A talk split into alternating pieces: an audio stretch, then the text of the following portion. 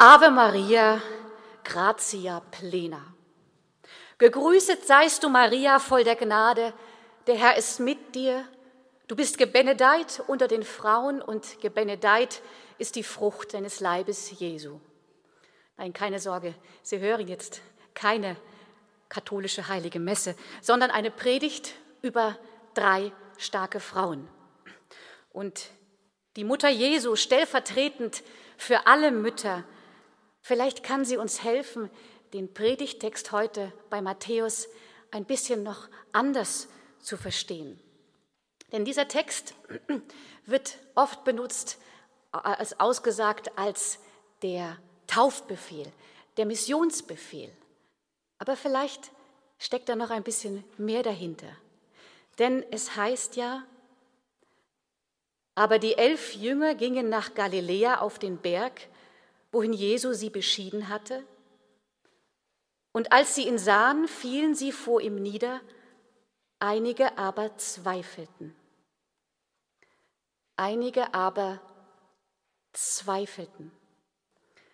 Von diesem Zweifel ist in keinem der anderen Evangelien die Rede.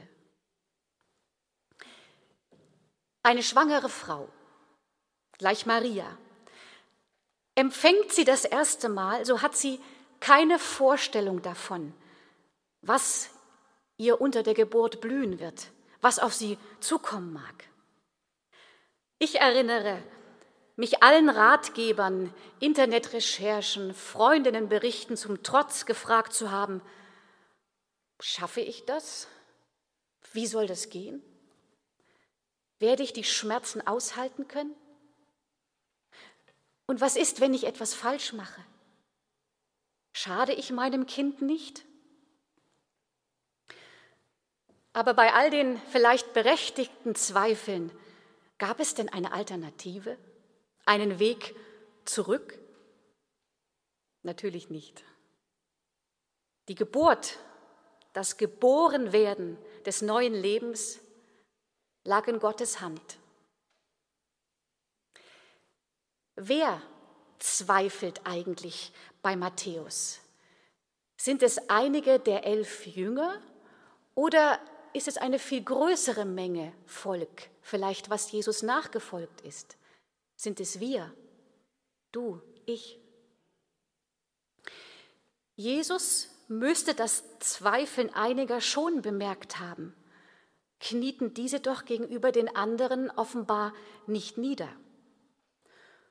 Und doch geht er schlicht einfach darüber hinweg, wenn er sagt, mir ist gegeben alle Gewalt im Himmel und auf Erden, gehet hin und lehret alle Völker, und ich bin bei euch alle Tage. Es ist ganz anders als vorher bei Petrus, wenn Jesus sagt oder fragt ihn, warum zweifelst du? Hier geht er einfach über die Zweifelnden hinweg. Würden Sie sich so verhalten? Der Lehrer geht über die Zweifel seiner Schüler hinweg und fährt einfach weiter fort im Stoff. Würden Sie nicht eher versuchen, gute Argumente mit Abwägen, einem Pro und Contra, diese Zweifel auszuräumen? Zweifel, das heißt ja nichts anderes als zweifach, doppelt, gespalten, zwiefällig. Der Zweifel ein Zustand der Unentschiedenheit zwischen mehreren möglichen Annahmen, der entgegengesetzten oder unzureichende Gründe zu einem sicheren Urteil. Doch dieser Zweifel, eben Dubitatio, ist ein gefühlsmäßiges Schwanken zwischen zwei Denkmotiven. Ganz anders als die Skepsis. Lassen wir unser gefühlsmäßiges Schwanken mit Argumenten aufheben?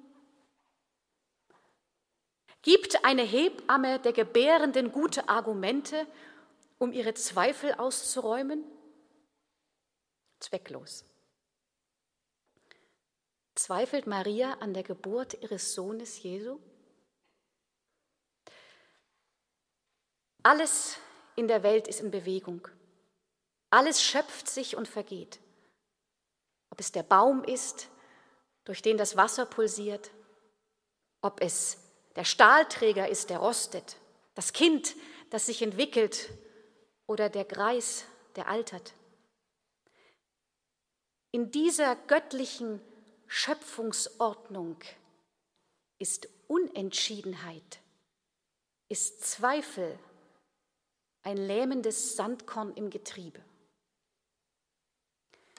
Geht Jesus darum in Galiläa über die Zweifler einfach hinweg, da ihm alle Macht gegeben ist, da er entscheidet, ob sich das Rad weiterdrehen wird.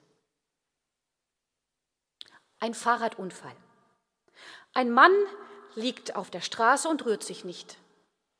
Du zweifelst, ob du ihm helfen kannst. Schließlich hast du keinerlei Ausbildung, keinerlei Erfahrung. Hilfst du ihm deswegen nicht? Oder tust du das Mögliche und hoffst, dass es das Richtige sein wird? Du erfüllst, so gut es geht, mit Gottes Hilfe die vor dir liegende Aufgabe. Heißt, du bist nicht sicher, ob du richtig glauben kannst.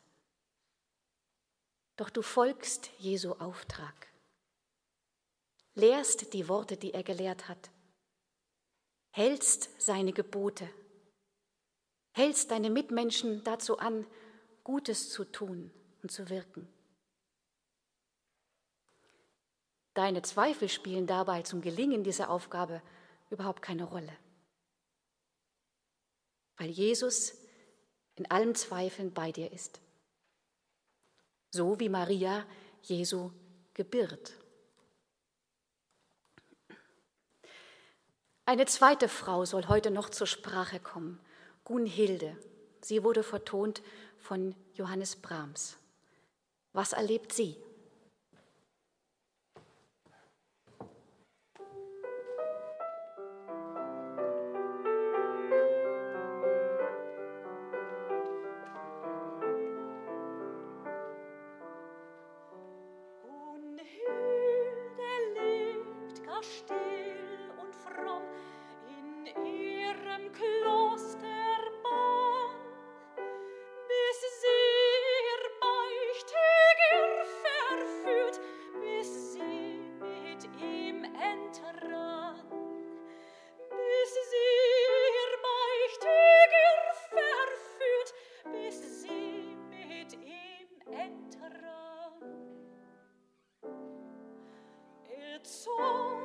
Sie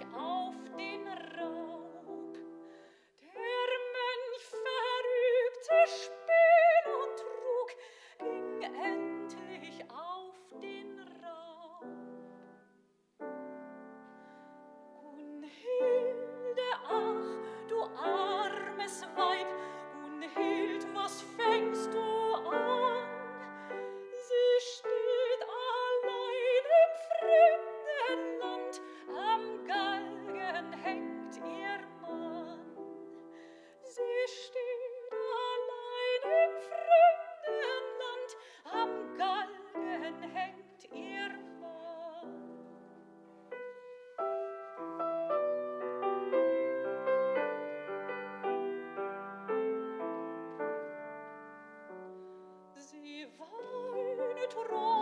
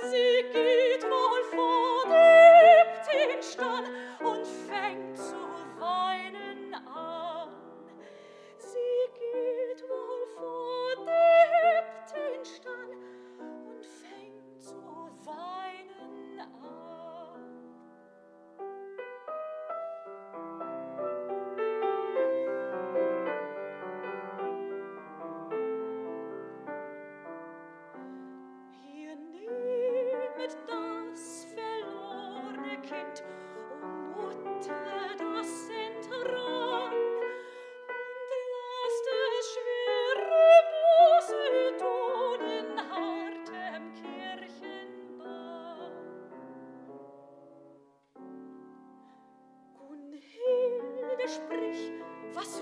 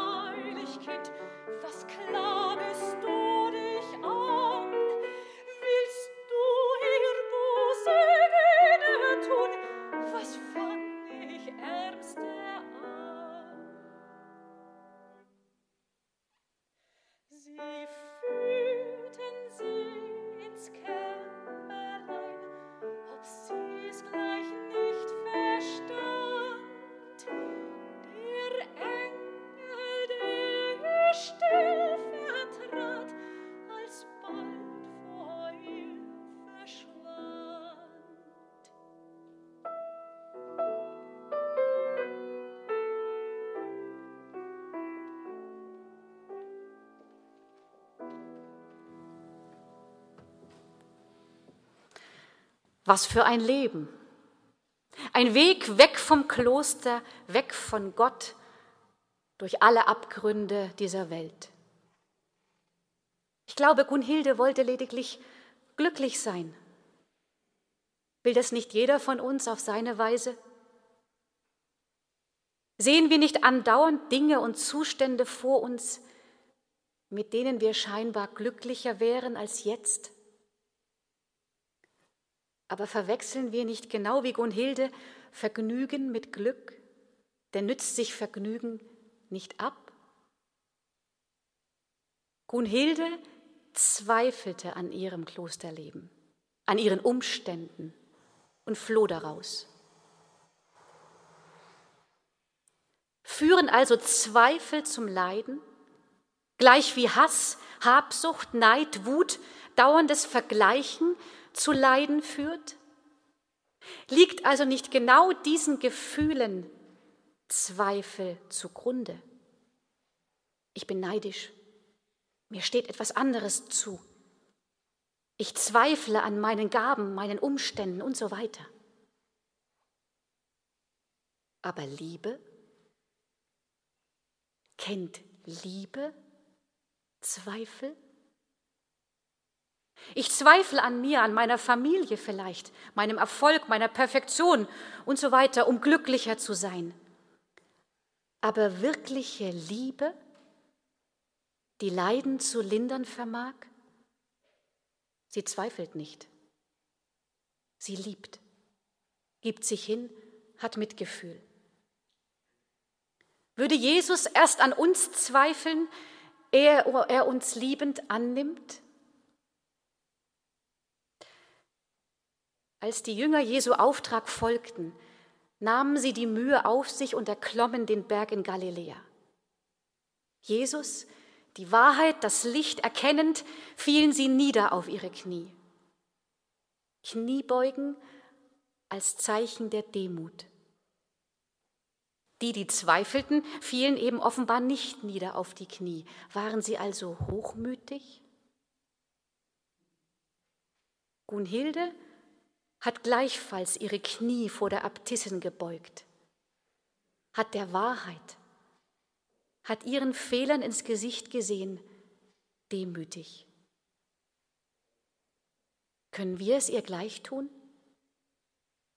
unsere Zweifel erkennen, erkennen, wo uns der Zweifel Leidenschaft, wo er unser Miteinander vergiftet, können wir diesen Zweifel noch, bevor er zu Neid, zu Hass und dergleichen wird, vor Gott hinlegen?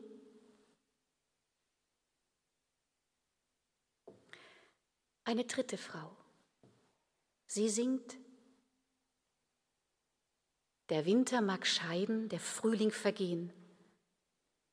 Der Sommer mag verwelken, das Jahr verwehen. Du kehrst mir zurück, gewiss, du wirst mein.